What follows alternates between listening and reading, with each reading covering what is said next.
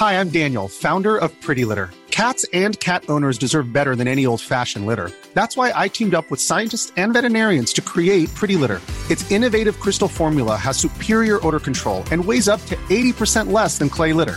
Pretty Litter even monitors health by changing colors to help detect early signs of potential illness. It's the world's smartest kitty litter. Go to prettylitter.com and use code ACAST for 20% off your first order and a free cat toy. Terms and conditions apply. See site for details. Herzlich willkommen, liebe Serienjunkies, zum ersten Serienbiz-Podcast. Mein Name ist Hanna Huge und endlich passiert etwas auf dem deutschen Serienmarkt. Und somit wollen wir uns auch etwas mit den Machern der deutschen Serienbranche beschäftigen. Hier im Podcast sprechen wir also mit verschiedenen Leuten aus der Branche, unter anderem Produzenten, Showrunnern, Autoren, aber auch Lizenzeinkäufern. Ich habe mir jetzt für mein erstes Interview den Produzenten Peter Nadermann gegriffen. Und zwar fand im Mai das erste TV-Series Festival in Berlin statt. Wir haben die Zeit genutzt, genutzt und ich glaube, ich hatte ein paar Minuten Zeit und habe ihn zwischen zwei Panels abgreifen können in einen kleinen Raum. Und wir haben ganz kurz über speziell Co-Produktion und ähnliches sprechen können.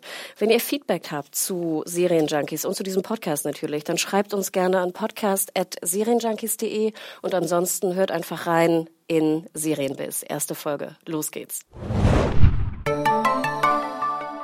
Herzlich willkommen, liebe Junkies, zum Serien Junkies Podcast. Heute eine Spezialfolge vom TV Serious Festival Berlin.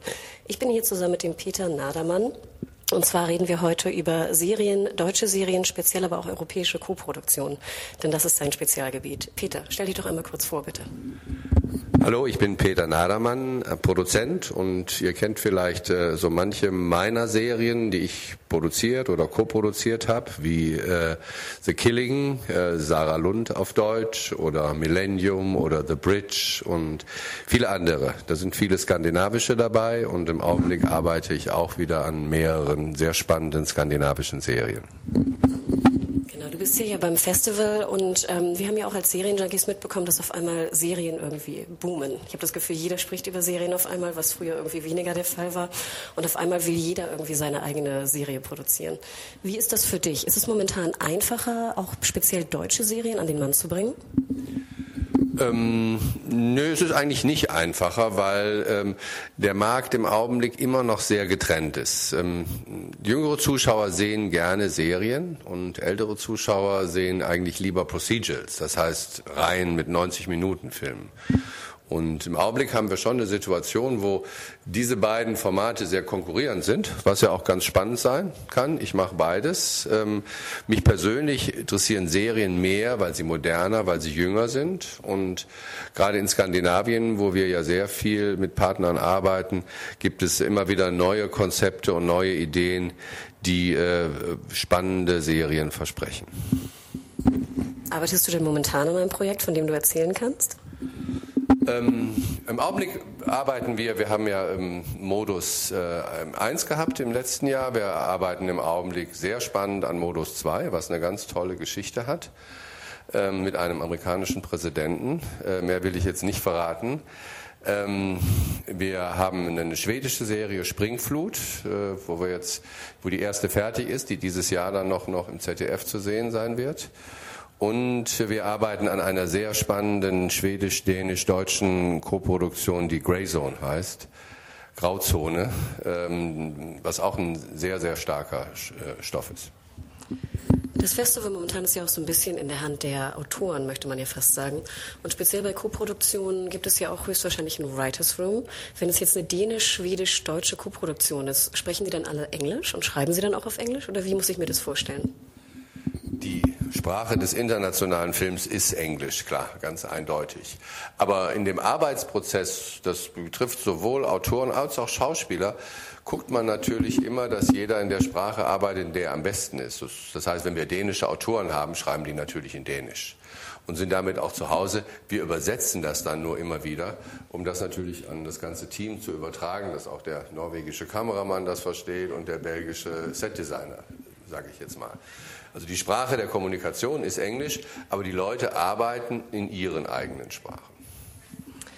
Hattest du denn schon Kontakt mit äh, Streaming-Anbietern wie Netflix äh, oder Amazon? Wir haben ja gerade gesehen, Amazon You're Wanted, erste deutsche Serie, Dark kommt jetzt ja von Netflix. Ähm, hattest du schon Gespräche mit den beiden großen Streaming-Anbietern zu einer neuen Serie?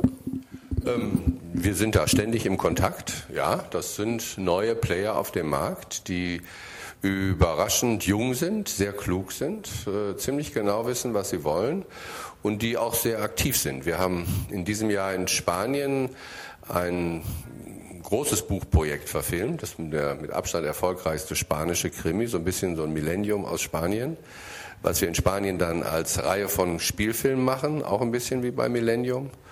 Und das war zum Beispiel Stoff und äh, Filme. Der erste Film ist jetzt mit großem Erfolg in Spanien als Blockbuster gelaufen, wo da Netflix super interessiert daran war, sozusagen das auch zu übernehmen. Das heißt, ähm, das sind neue Partner, die für uns auch spannend und interessant sind und die äh, ganz genau wissen, was sie wollen und natürlich im Prinzip äh, einen jüngeren und äh, ähm, ja, wie soll ich sagen, sehr hungrigen Zuschauer ansprechen. Wie sieht es denn prinzipiell aus mit der deutschen Serie? Ist es immer noch so, dass wir eigentlich potenziell nur Krimi machen, beziehungsweise auch nur Krimi wollen? Wie ist deine Meinung dazu? Ähm, ja, der Krimi spielt eine große Rolle. Der Krimi ist auch das Genre, was am besten reißt. Deshalb, wenn man sich jetzt meine Vita anguckt, was alles internationale Co-Produktionen waren, sind da natürlich sehr viele Krimis dabei, zwangsläufig. Ich selber ähm, würde natürlich gerne das Genre ein bisschen erweitern. Wir haben uns ja auch an ähm, Serien beteiligt wie Die Erbschaft, Legacy, was eine Dramaserie war, was mir sehr wichtig war, um zu zeigen, dass man auch spannend erzählen kann, ohne dass man Leute umbringt. Äh, ich hätte das lieber, aber es ist äh, natürlich immer noch schwer, weil die Sender doch sehr, sehr stark auf Krimis ausgerichtet sind. Und wir arbeiten auch an einer deutschen Serie, die eigentlich kein richtiger Krimi ist, sondern eher eine Familienserie ist. Und ähm, mich, mich fesselt das sehr. Und ich glaube auch, dass der Zuschauer, der jetzt so viele Krimis gesehen hat, gerne auch ab und zu mal was anderes sieht. Ich glaube, da, da sprichst du den Serienjunkies aus dem Herzen. Wenn wir vielleicht nochmal so über die, die aktuelle ähm, Serienlandschaft, speziell aus den USA natürlich reden und dieses äh, schöne Schlagwort Peak TV äh, mal in den Raum werfen, im Sinne von, es gibt fast zu viele Serien und man weiß gar nicht mehr, was man schauen soll. Was schaust du denn persönlich gerade besonders gern? Ähm, was ich im Augenblick gerne sehe, da bin ich eigentlich jetzt, glaube ich, sogar ein bisschen spät, weil manchmal ist man, wenn man so in dem Prozess ist, muss man so viel machen, dass man so als Konsument ein bisschen nachhängt. Ähm, ich liebe Sons of Anarchy. Das ist eine Serie, die unglaublich gut gemacht ist, wie ich finde, ähm, die ich lange Zeit so ein bisschen ignoriert habe, weil das Thema mich nicht so interessiert hat. Also Rocker in Amerika war jetzt nie so ein Thema, was mich interessiert hat, aber das ist einfach ein Programm und da kann man sehen, es kommt überhaupt nicht darauf an, was man erzählt, und es, es geht vielmehr darum, was sind das für Charaktere, ähm, sind die interessant und wie ist es gemacht? Und das war auch heute in der Gesprächsrunde, kam das ganz gut rum. Äh, und ähm, ja, das ist so ein Programm, was mich immer wieder anzieht, weil es so gut gemacht ist.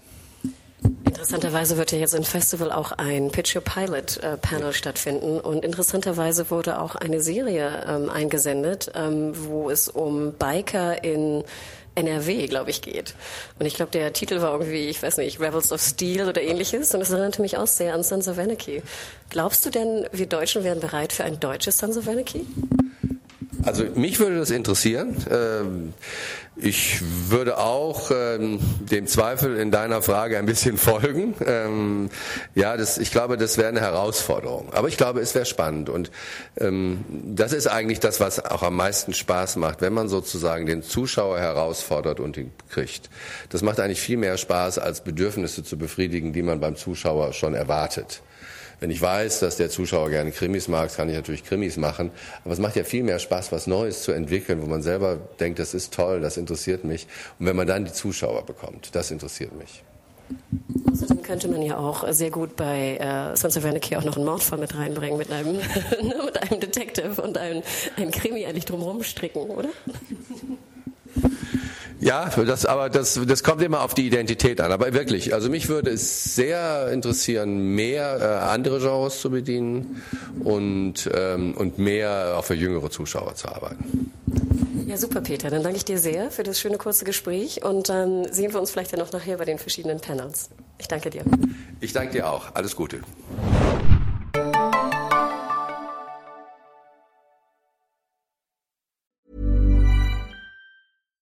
Here's a cool fact a crocodile can't stick out its tongue.